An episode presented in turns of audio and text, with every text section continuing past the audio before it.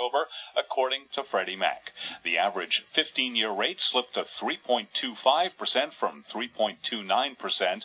Keith Gumbinger, vice president of HSH.com, a Riverdale, New Jersey-based mortgage data firm, says the drop in loan costs this month may help spur some would-be buyers. Tower Group International has hired Greenhill Company to provide advice on repaying debt.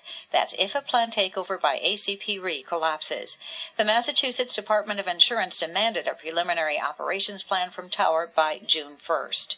For more on these stories 24 hours a day, visit Bloomberg.com. I'm Catherine Cowdery, Bloomberg Radio. Business is constantly evolving. Is your financial uh, resources into. It probably was a terrific money loser, but as an experiment, it showed them what was possible. I don't think it was the best story they've ever done in, in, in a way, but it, it, it, was a, it was a very noble experiment and showed some way, and it showed, by the way, to the rest of us what was possible. Um, you know, I know there's been a lot of controversy about the leadership of the Times in the last week, but one of this one of the footnotes to that um, was this leaked report that came out of the New York Times, which was very interesting about the way they're thinking about technology and this is what the, the debates are. the publisher's son. And, and a big committee, and they did interviewed a lot of people. It was very, it, it was very. Now that you brought up the New York Times. Yeah, sorry to do that. No, I'm glad you did. So, what do you make of this firing of Jill? I think the New York Times is a singular news gathering institution. I don't think it's one of the best. I think it's the best. And I have spent my entire career since I'm the time, the time I'm 21 years old till now, in a sense, in opposition to it, competitive with it. I was a Washington Post reporter for 10 years, and I learned how to be a reporter by getting my butt kicked by Bill Keller in Moscow, and my wife, and, and others in the New York Times Bureau.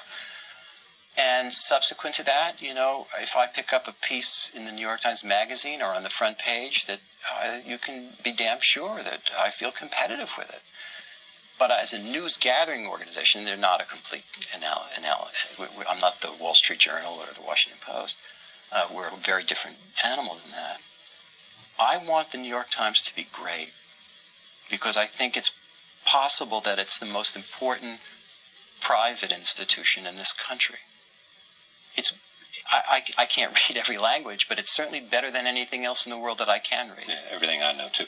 But, but by leaps. So when I see what does that have to do with the fact of the New York Times and your take on changing leadership?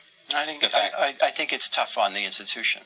I I, think see. Should, the institution suffers. The New York Times is suffering because of this. at least temporarily. I you know I think but, it's suffering because people call into question. It's Well, what's different about this? or what? No, I- I I, don't- don't think I don't- so. But I don't think so. I think first of all, I think a lot of people out in the world who do read the New York Times, this was fairly invisible to them. It might be something more of a subject of fascination here in the bubble yeah, and I'm, I'm, that would be one of my questions too. no whether it's just all of us here, sort of because we know the people. The difference between this incident and the Howell Raines period is that Howell Raines, there would, would have been no firing had it not been for a gigantic journalism scandal, the, The Jason Jason Blair Blair plagiarism scandal. That was the terrible tripwire that led to the. Clearly, there were a lot of unhappy people, but it that wouldn't have happened otherwise. Here, you have something much more complicated. The paper is great.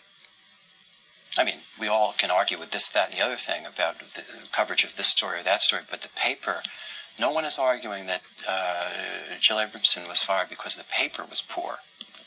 But clearly there was a, and I don't want to go too deeply into this because it's not my workplace, but clearly the relationship between and among uh, the leaders of the paper were, were, were not, were so frayed that they were not able to um, survive uh, you know the, the disagreements and the arguments and the fights that ended it all. And that's and that's tough on an institution. If you have a if you have a lousy marriage and then there's a big blow up you could end up in court the next day. If you have a solid one and then you have a blow up you can get to the next day and walk it back. And clearly they had reached the point where they couldn't walk it back.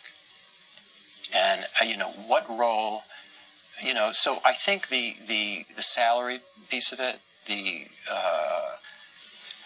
you know, which remains a bit murky, but Ken got a lot of numbers which, you know, are on the table, and I'm not sure we know the end of that story.